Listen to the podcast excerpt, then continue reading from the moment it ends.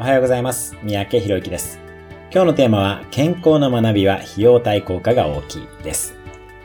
私自身は健康系の学びに時間とお金を使うようにしています。アメリカにマクロビオティックを学びに夫婦で半年間留学をしたり、中国に住んでいた時も中医学を専門学校で中国人から学んでいました。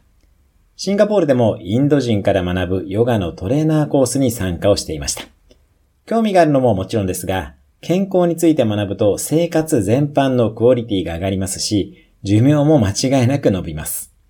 ある意味最も費用対効果が高い学びだとも言えるでしょう。まずは本を読むところからでも構いません。健康についての学びにお金と時間を使うようにしてみてください。ちなみに私は毎日1時間近くヨガや運動にも時間を取るようにしています。自分の体を愛していきましょう。